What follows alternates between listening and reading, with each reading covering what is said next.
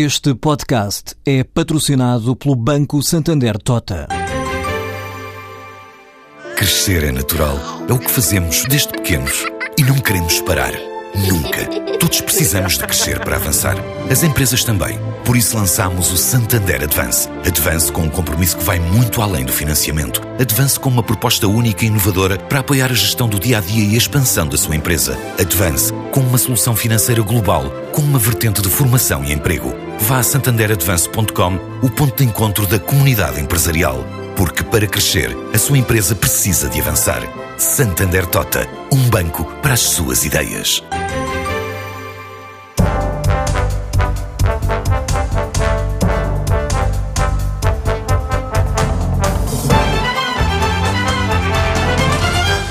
Economista, professor José Ferreira Machado está a terminar um ciclo de 10 anos à frente da antiga Faculdade de Economia da Universidade Nova, a Nova School of Business and Economics, uma das mais prestigiadas escolas de economia do país e presença constante em rankings internacionais. Professor, boa tarde.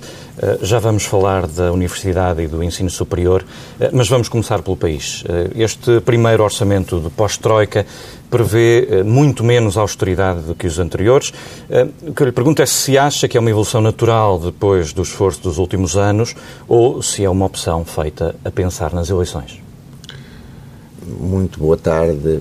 Como um homem é ele próprio e as suas circunstâncias, também um orçamento é ele próprio e as suas circunstâncias. Uh, eu penso que, é, que não se pode esquecer o contexto político em que o orçamento decorre, nem é também razoável pedir a um governo que se abstenha totalmente desse, desse contexto político. O que eu lhe quero dizer com isto, como é, como é claro, é que é quase impossível que as eleições não tenham estado presentes no espírito de algumas opções. Como é que acha que condicionou?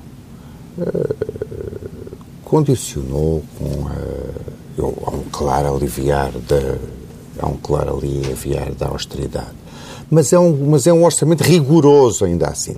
O, único, o último orçamento totalmente eleitoralista que nós tivemos foi, salvo erro, o último orçamento do engenheiro José Sócrates. Com o famoso aumento. Com o famoso aumento, foi talvez Dois, em 2000 e... 2009. 2009, com o famoso aumento de 3% da função pública. Da função pública, numa altura em que a inflação era baixíssima. Foi, foi um aumento real uh, enormíssimo. Eu, como funcionário público, naquela altura, uh, soube bem mas não é nada que se compara, não é nada que se compara a isso. Portanto, nós temos nós temos referências de orçamentos tremendamente eleitoralistas. Este é um orçamento que que não é um orçamento uh, uh, eleitoralista, é um orçamento que reduz menos o déficit estrutural, uh, ou quase não reduz, do que até era acordado, mas, mas, ainda assim eu penso que não é um orçamento de, de, de esbanjamento, não é? Em todo caso, as linhas mestras deste orçamento passam por uma redução uh, dos 4% para os 2,7%, um, eh, através de um ajustamento uh, feito de forma repartida entre a receita e a despesa. Um, esse, essa meta de 2,7 acha que o Governo fez bem em deixar resvalar a meta para esse valor ou teria sido melhor para o país ter um objetivo um pouco uh, menos ambicioso? Sabe, eu desde o início do programa de ajustamento que, que tenho dito que a desalavancagem, a redução da dívida é uma maratona e não um sprint. Uh, uh, aliás, a expressão não é minha, a expressão é do Olivier Blanchard, que é o Chief Economist do Fundo Monetário Internacional. O que eu quero isto dizer é que eu teria preferido um plano mais gradual de, eh, de ajustamento. Portanto, eu penso, que o Governo uh, fez bem em não insistir no 2.5, em ter deixado resvalar essa meta.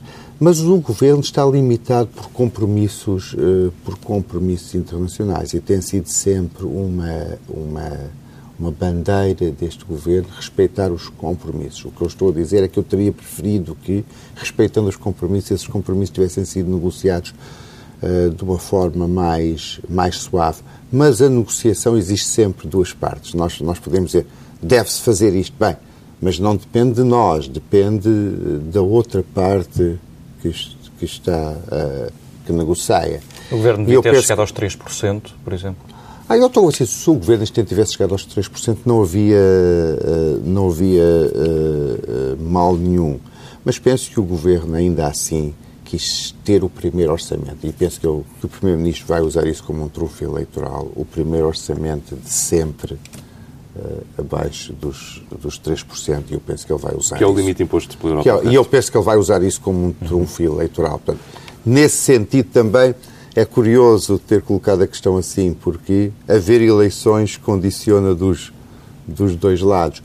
Dado que embarcamos neste caminho de austeridade, é também importante para o governo mostrar algum sucesso nesta frente da austeridade. Portanto, penso que seria uh, um argumento fácil para a oposição dizer: bem, pá, nós sofremos isto tudo e agora vocês nem os 3% conseguem cumprir. Eu penso que isso terá estado presente. Fala da oposição. Acha que há mérito em algumas das propostas de alteração feitas pelos partidos da oposição? Uh, eu não sei ainda muito bem as propostas. Há uma coisa que eu devo dizer que não me parece meritória. Eu fiquei. Uh, eu acho que tem de haver um grande entendimento entre o PS e o PSD, e acho que a entrevista do Dr. Assis uh, ontem ou ou anteontem sobre a convergência ideológica entre os dois partidos é importante.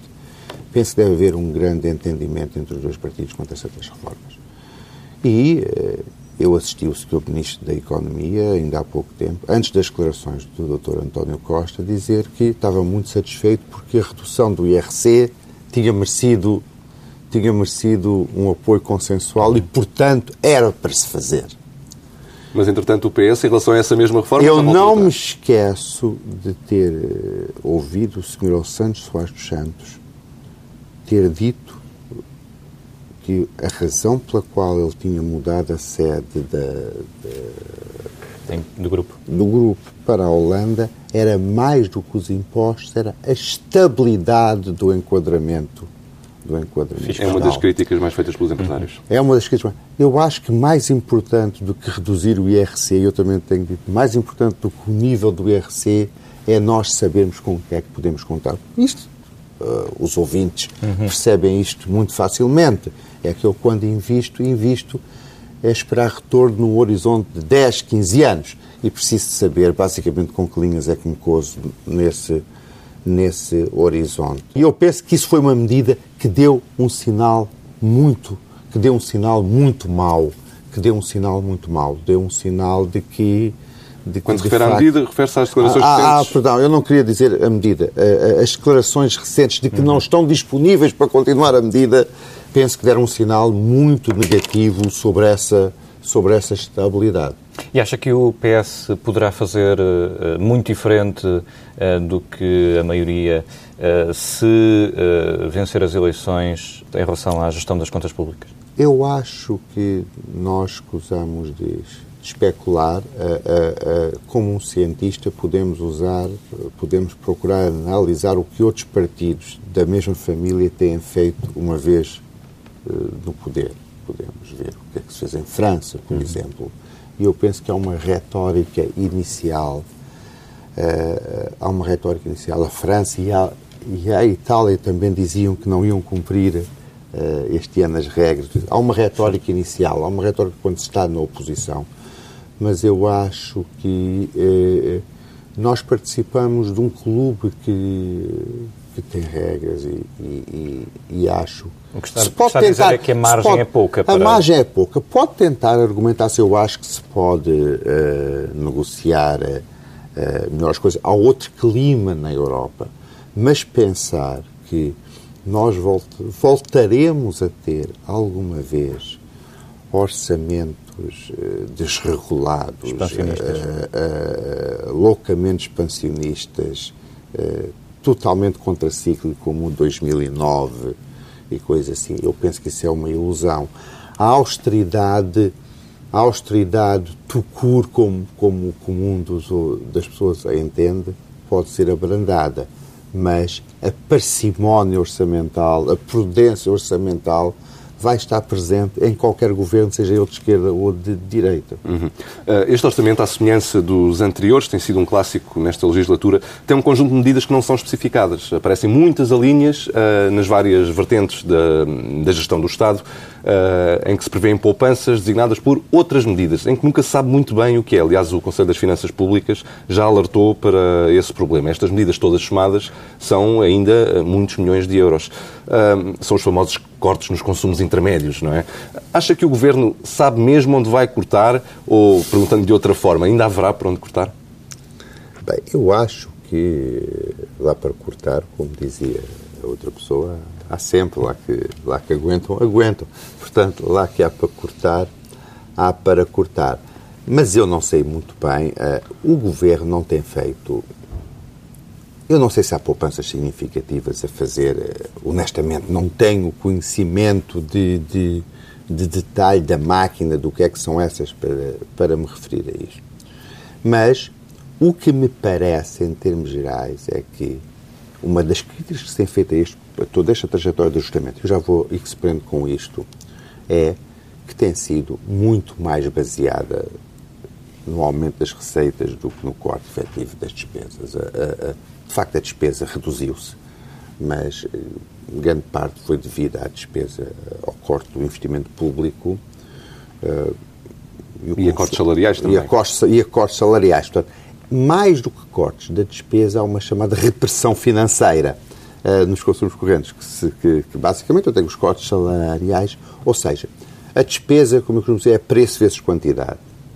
Uh, o preço que eu pago o preço ajustou-se porque eu controlo diretamente a quantidade uh, não mudou muito. E aqui é que é, e aqui é que a reforma do Estado entra, entra, entra em jogo. No fator na, quantidade. No fator quantidade, não é no fator preço. Uh, e no fator quantidade, as coisas.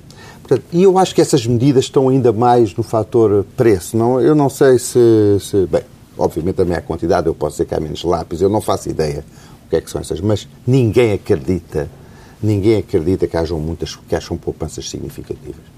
Eu acho que as poupanças significativas uh, uh, exigem um consenso grande sobre. Já muitas pessoas disseram isto sobre. E nós, quando falamos do ensino superior, provavelmente. Um pouco mais à frente já vamos falar. E vamos falar, iremos falar deste tema.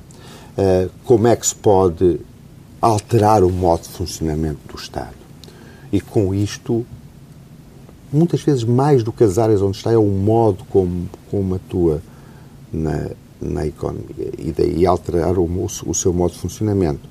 Mas isto exige, isto exige obviamente, uh, alterar questões como estabilidade de emprego na função pública e questões desse género, porque uhum. dado o peso que os salários têm na função pública, uh, e se nós olharmos para aquela ótica de preço vezes quantidade, eu, o preço sendo os salários, eu, eu comprimi os salários, mas obviamente a alternativa a comprimir os salários somente é ajustar o preço e a quantidade, isto é reduzir o número de funcionários públicos. Isso exige uma alteração profunda na relação de trabalho entre o Estado e os seus funcionários. Portanto, se nós quisermos para o futuro ter uma economia eu nunca mais me esqueço que o, o, o Milton Friedman dizia que os verdadeiros impostos são os gastos do Estado. Uhum. De, de, de, basicamente, o que ele quer dizer é que nós, ou gerações futuras, alguém vai ter que pagar. Alguém vai ter que pagar aquilo. E se nós quisermos poder reduzir eh, os impostos eh, no futuro, então temos que. e tornar-nos mais competitivos. Mais competitivos não só para o capital, mais competitivos também para o trabalho mais qualificado, porque nós esquecemos que o trabalho mais qualificado, aquela ideia, é um fator móvel. Hum. Aquela ideia de que o trabalho, que o capital é móvel e que o trabalho uh, é, é fixo, está preso à terra. Está ultrapassada. Está ultrapassada. E as pessoas. Portanto, há também competição fiscal pelo talento. Uhum. Uh, e, e, já vamos falar dessa competição não, mais não, à frente. Há também na, competição fiscal pelo talento. talento. Há também competição fiscal pelo talento. E a nossa capacidade de sermos competitivos também nessa luta global pelo talento Este, este, orçamento ainda assim tem outras medidas que, estando descritas, um, juntamente com a receita estimada para cada uma, mais parecem objetivos do que previsões. Uh, o, o, exemplo, se calhar, mais fácil de entender é o famoso teto nas prestações sociais, que ainda não está uh, completamente definido, o Governo ainda não disse exatamente como é que vai chegar lá e que vai render 100 milhões de euros certinhos. Uhum. Uh, estes, estas medidas que, que rendem valores tão redondinhos parecem-lhe Parecem ou... estimativas ou desejos? Uh, obviamente são metas.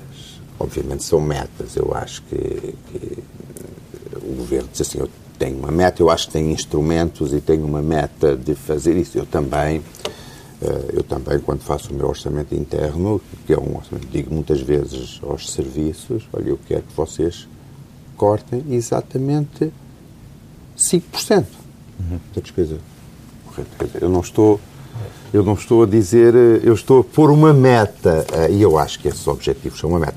Obviamente, a diferença entre, entre metas eh, no ar e metas razoáveis, eu espero que o Governo tenha certeza, tem instrumento, acha que é um objetivo, mas é uma meta, não? Muito bem. É uma, não há objetivos, não há uh, previsões. Uh, previsões assim redondas. Uhum. Um, a reforma do IRS, que é outro tema importante, uh, promete um crédito fiscal às famílias a devolver em 2016, mas isto se a evolução da receita uhum. fiscal correr bem no próximo ano. Esta opção faz sentido, na sua, na sua opinião?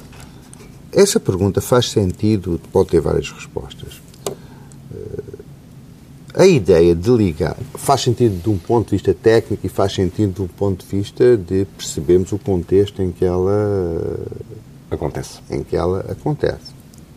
Não nos podemos esquecer que isto é um governo de, de coligação uhum. e que há duas partes envolvidas aqui, duas partes que têm uma visão eu acho claramente diferente sobre, sobre as matérias fiscais. Eh, isso é, é notório. Isso é, isso é notório.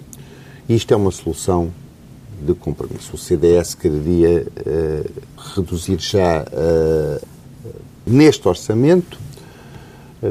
Eu acho que é uma solução interessante e acho que ligar que ligar reduções à evolução de outras rúbricas, penso que faz sentido.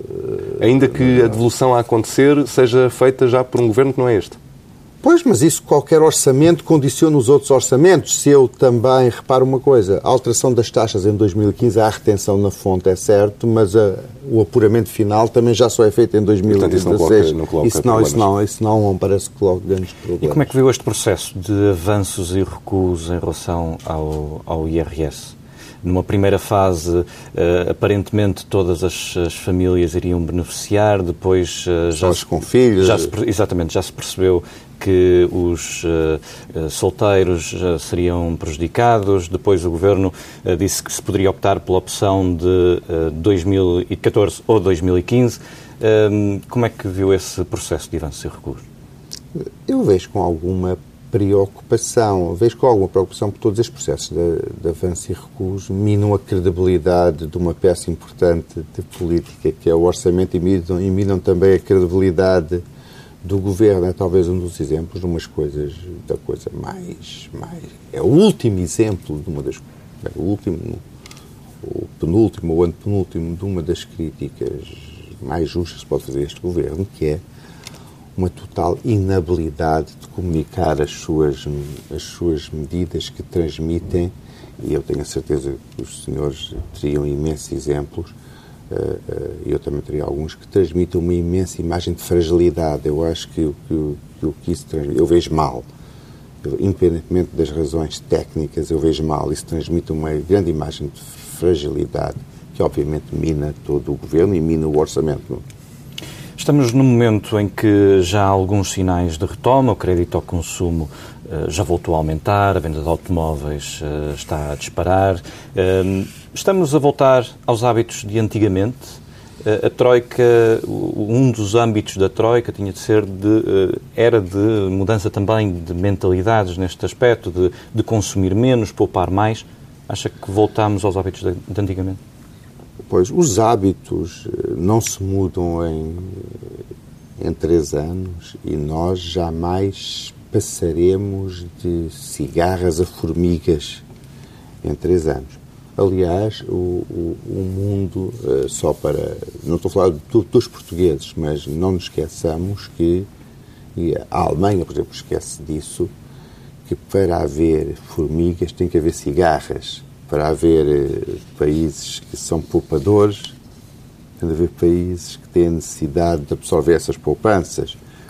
Como aqui, para haver aforradores, tem que haver pessoas que têm necessidade de usar esse aforro. Portanto, as questões. Uh, uh, e quando se fala em hábitos, eu acho que tendemos sempre a ter um juízo moralista que, que não me parece que não me parece adequado. É natural que com a recuperação do rendimento e com a contenção do consumo que tem havido nestes anos, as pessoas queiram uh, repor alguns do, dos seus níveis, algum do, do, seu nível de consumo, voltar a um nível mais consoante. Fazer as compras que adiaram. E nesse sentido é razoável, é, é razoável esperar que o consumo uh, retome. O que eu me parece que é uma alteração fundamental foi basicamente o fundo que dizia que não há uma pequena economia uh, aberta, bem sucedida, sem ter uh, um peso muito grande das exportações na despesa. Sei lá, não sei qual é o número, 50% ou, ou uma coisa assim. E Portugal estava longe e ainda está longe uh, desse número. E, e, eu penso que era muito isso, não era tanto o consumo, obviamente nós queremos exportar, nós queremos ter rendimento para consumir mais, é a última análise, para podermos Aqui, a, a nossa felicidade, a nossa através do crédito, pois, é a nossa exatamente, a nossa felicidade advém do que consumimos, não advém do que exportamos. Uhum. Nós exportamos para poder consumir, para gerar rendimento, uh, e isto às vezes não, no, uh, não nos apercebemos disso. E como disse, é exatamente é o endividamento para consumir, não é o consumo em sem, si. Em si. Uhum. Uh, e eu penso que aí não há notícias de, de haver uma aceleração do endividamento. O que eu acho que houve uma alteração fundamental foi empresas que não exportavam terem passado a exportar. Há e não muitos... foram só empresas, algumas universidades também? Já ah, não, não, há muitos estudos que mostram, e o Banco de Portugal publicou recentemente isto, mas é estudos que mostram que a contração do mercado doméstico leva empresas que nunca tinham considerado exportar. Porquê? Porque exportar tem custos. Eu tenho que conhecer o, o mercado, tenho que encontrar clientes e, obviamente... E nem todos os mercados são fáceis. E não todos os mercados. Saber quais são os mercados. Portanto, só numa situação de desespero interno é que eu estou disposto a incorrer esses custos. Mas uma vez incorridos esses custos, estes custos são afundados. Já não já aprendi sobre o mercado, já tenho clientes. Portanto, a partir daí é muito mais fácil exportar. Portanto, houve um crescimento, o que os economistas chamam na margem extensiva, isto é, novos exportadores. Há a margem intensiva, que é eu já exporto, passo a exportar mais. Há a margem extensiva, que é eu não exportava, passo a exportar. E esta vantagem de eu ter penetrado nesse mercado, isso é uma alteração estrutural muito importante da economia portuguesa. E eu quero crer que, uma vez exportando, uma vez tendo exportado, uma vez tendo criado marca, uma vez tendo aprendido como é que se faz, a coisa pode continuar. E é um caminho sem regresso. E é um caminho sem regresso. Mas, mas acha que o peso das exportações está, de facto, para ficar, uh, esse aumento eu, eu do peso acredito das exportações? Que sim, eu acredito que sim. Tem que ficar. Aí, é, é, repara uma coisa, nós somos um mercado pequeno. O grande desafio de um país uh, como Portugal pequeno é como é que eu vou produzir uma quantidade de coisas suficientemente grande e suficientemente valiosa que as outras pessoas queiram comprar para nós podermos consumir como os suecos. Uh, uh, uh, ou, ou, uma coisa, temos o nível de vida dos suecos. E isto só se faz exportando, porque nós não temos mercado interno para. e provavelmente nunca teremos. Não, porque somos 10 milhões. Não, não, não, não, não. Eu tenho que. E aí a analogia com a universidade é verdade. Eu tenho que ir para mercados maiores. E é por isso que o fundo diz muitas vezes que não há pequenas economias Quando diz o fundo, estamos referimos ao FMI, ao FMI, ao FMI, que não tem um peso grande das exportações e que não tenham as contas do Estado uh, uh, consolidadas. Porquê? Bem, porque as contas do Estado absorvem muito dos recursos, o déficit Estado absorve muito dos recursos necessários a essa exportação. Eu acho que isto são duas. Acho que se nós tivermos saído da crise, voltando aos hábitos, uhum. com esta consciência de que o essencial, todas as medidas em Portugal devem ser julgadas por uma bitola, todas as medidas políticas devem ser julgadas por uma bitola tornamos-nos mais competitivos nas exportações ou não? Uhum. Isto é bom para exportar ou não é? Nós muitas vezes temos múltiplos critérios de julgar as medidas, mas isto confunde-nos muito. Nós aqui temos que ser unif... temos que ser totalmente focados. Uma medida é boa ou má se nos ajuda a exportar mais. E muitas medidas que foram tomadas não nos ajudam a exportar mais. E essas medidas são más. Esta semana um, assistimos também a uma guerra entre o Governo uh, e a Galp e a REN uh, por causa da contribuição extraordinária sobre o setor da energia. Quem é que tem razão nesta, neste debate? A sobretaxa faz sentido? Uh, os motivos para não apagar fazem sentido? Eu, não, honestamente, não tenho opinião nenhuma sobre se a sobretaxa faz sentido. Mas sobre uma coisa tenho opinião. Se o meu amigo for cobrado. Se forem os imposto, particulares? Se for um particular, mesmo você paga primeiro e contesta depois. Eu acho que isto é um princípio. Acho que o senhor secretário de Estado, Paulo Núncio, tem toda a razão quando diz que seria inadmissível numa altura em que tantas empresas e tantos cidadãos são, são tributados uh, muito. E, por vezes, todos nós temos a sensação que, por vezes, somos tributados com arbitrariedade, coisas que não gostaríamos, pagamos e contestamos depois. Uh, eu tive agora um, um, amigo que teve, por, por não ter pago há 4 ou 5 anos o selo automóvel, teve agora tudo confiscado e tudo isso. Qual foi a solução? Paga depois contesta. Como é que vê a atitude destas duas empresas? Não sei. Eu não sei. Contrastam com a da EDP, que também, que também penso que se considera injustamente tributada, mas pagou. Uhum. Eu acho que é uma atitude de, de arrogância e de alguma insensibilidade perante o contexto que se vive no país. Uhum. E finalizado o programa da Troika, já vamos com seis meses pós-Troika, mais ou menos. Eh, que país é que temos, afinal? As reformas estruturais de que tanto se falou foram feitas, não foram? Foram suficientes, não foram? Como é que olha para, para o estado da arte no que diz respeito às reformas? Eu já falei um pouco disso quando disse que houve duas coisas que eu acho que mudaram eh, no país. Uma é a convicção, eu acho que as pessoas têm essa convicção de que não podemos voltar aos desmandos de aumento de 3% em vésperas de eleições, eh, aeroportos em Beja eh, e coisas assim. Portanto, que tem que haver uma uma maior consciência orçamental, chamamos assim, porque a expressão austeridade tem uma carga negativa tão grande. Isto é um valor que eu acho que é um adquirido. Outro valor que eu acho que fica é esta necessidade de exportar. Eh, porque eu acho. Eh, eh, e o facto de haver agentes que exportam. E isto são dois valores muito importantes que ficam destas, destas reformas. Eu penso que também fica desta reforma um, um, outras reformas. Acho que ficam desta, perdão, deste, deste ajustamento outras reformas. O que se fez no mercado de trabalho foi positivo. Eu penso que não se avançou tanto quanto se deveria, nomeadamente ao nível dos mecanismos de negociação salarial.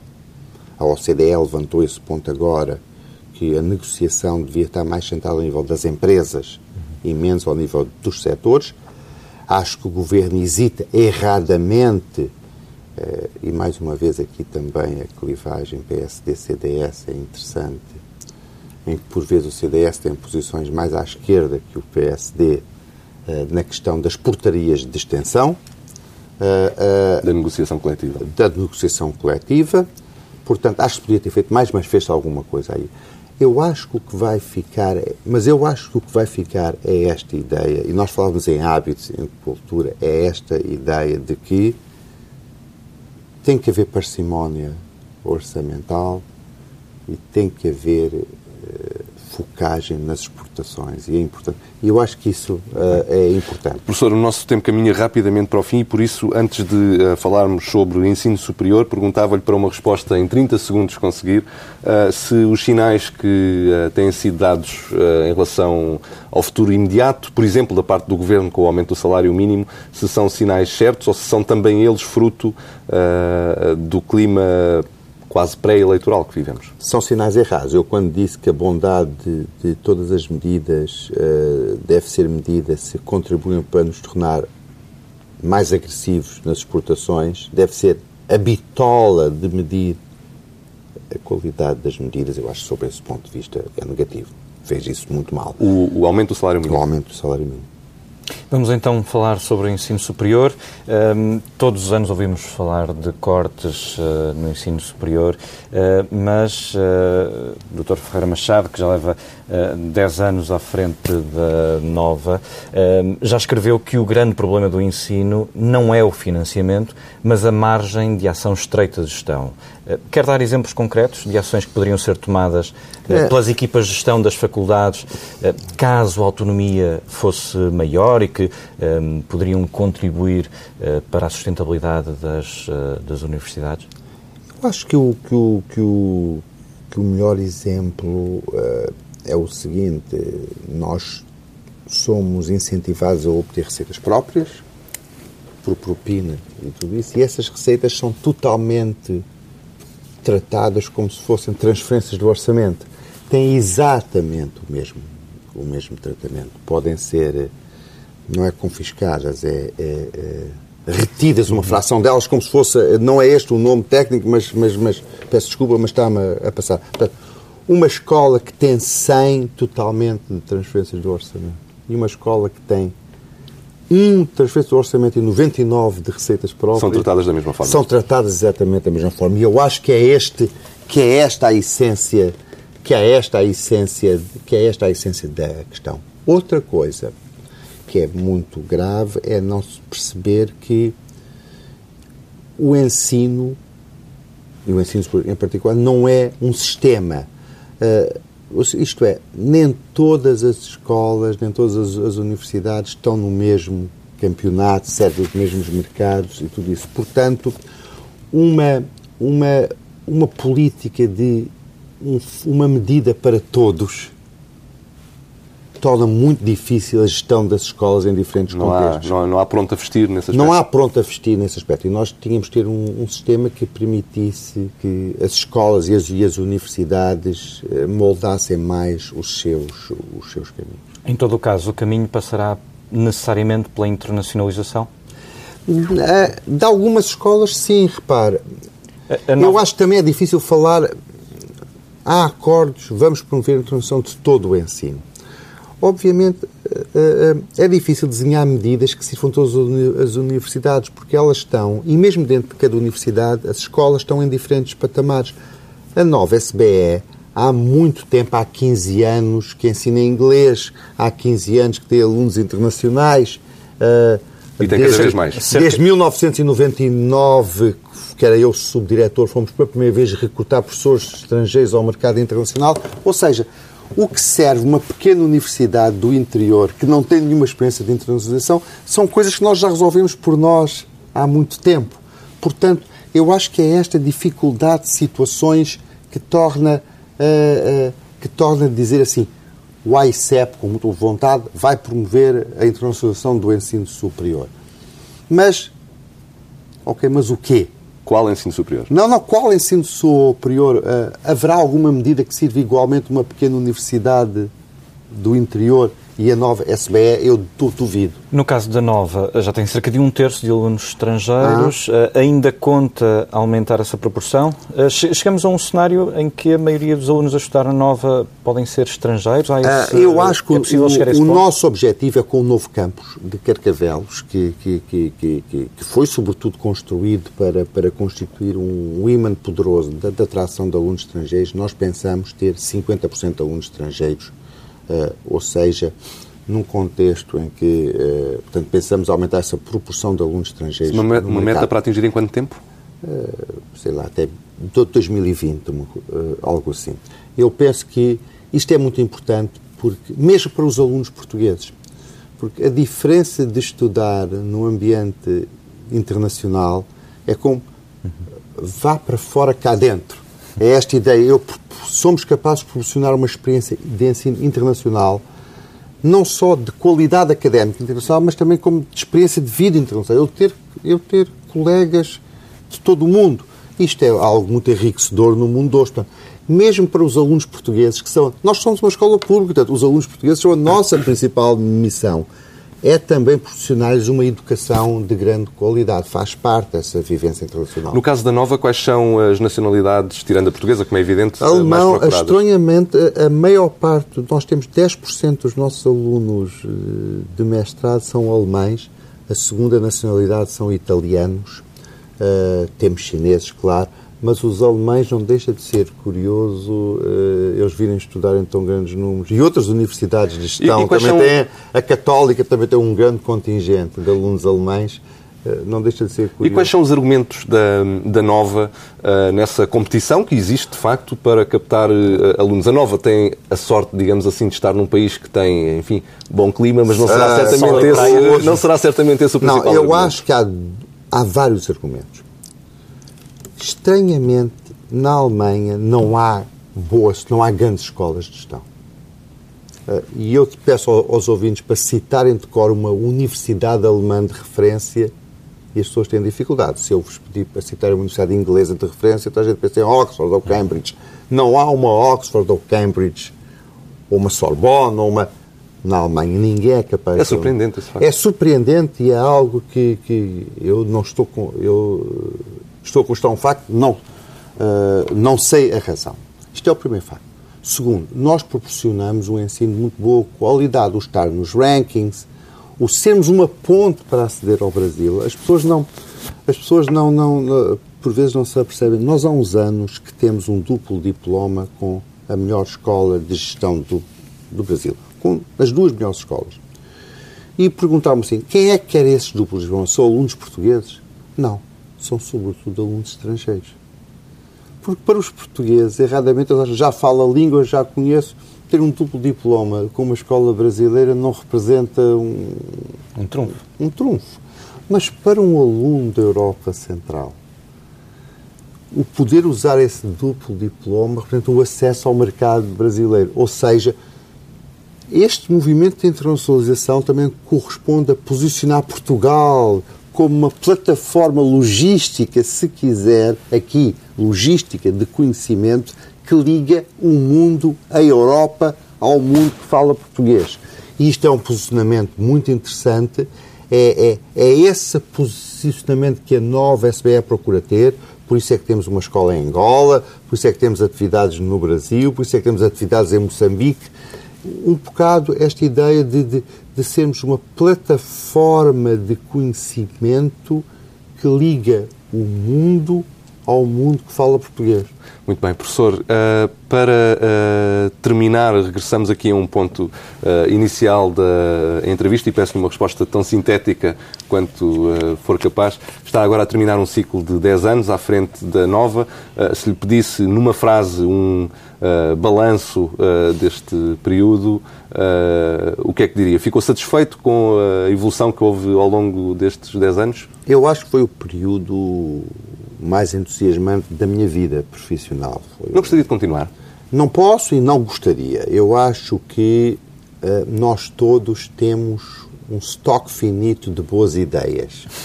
Uh, uh, e acho que estou cansado, as pessoas, é natural que estejam, que estejam, que estejam cansadas de mim também, Acho que as organizações progridem mudando, trazendo novas ideias, novos métodos. Eu acho que as pessoas são adequadas a dadas fases da organização. Eu acho que eu terei sido razoavelmente adequado a uma fase em que o objetivo era transformar a, Nova numa escola de economia já internacional, mas ainda muito local para, para, para, para a escola que é hoje. Fomos ajudados pelas circunstâncias. Bolonha foi uma bonança, mas nós aproveitámos essa bonança de uma forma estupenda. Portanto, eu acho que estou muito orgulhoso. Foram, tive muito gosto aí todos os dias de trabalhar e tenho a certeza que vou ter muitas saudades destes, destes tempos. E uh, vai dar aulas? Não, eu sou professor, eh, eu sou professor da, Portanto, vai continuar a dar nova. Aulas. Vou, vou ser professor, de, vou continuar a dar aulas com o cuidado que se deve ter nas organizações de não ser, eh, de não estar muito presente para dessa forma não condicionar a ação do meu sucessor.